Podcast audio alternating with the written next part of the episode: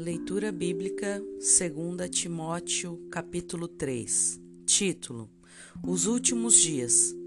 Sabe, porém, isto, que nos últimos dias sobrevirão tempos trabalhosos, porque haverá homens amantes de si mesmos, avarentos, presunçosos, soberbos, blasfemos, desobedientes a pais e mães, ingratos, profanos, sem afeto natural, irreconciliáveis, caluniadores, intemperantes, cruéis, sem amor para com os bons, traidores, obstinados, orgulhosos, mais amigos dos deleites do que amigos de Deus, tendo aparência de piedade, mas, mas negando a eficácia dela.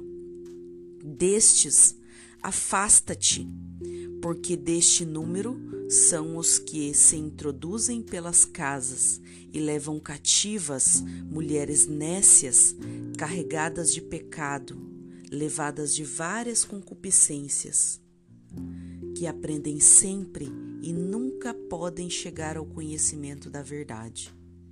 E como James e Jambres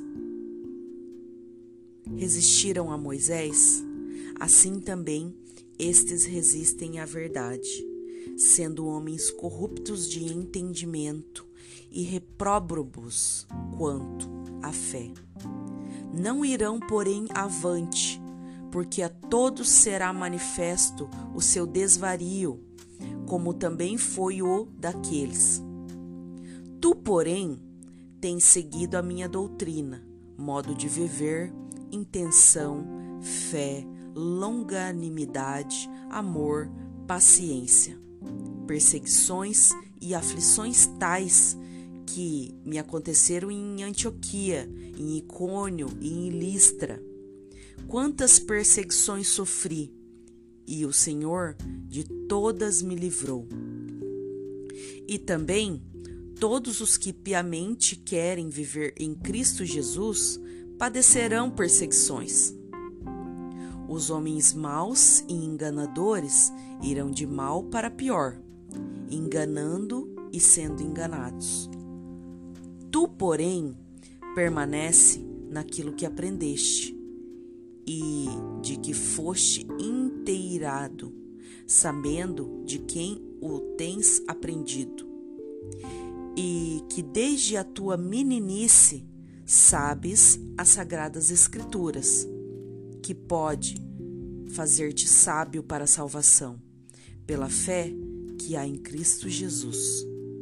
Toda a Escritura é divinamente inspirada e proveitosa para ensinar, para repreender, para corrigir, para instruir em justiça, para que o homem de Deus seja perfeito e perfeitamente instruído para toda a boa obra.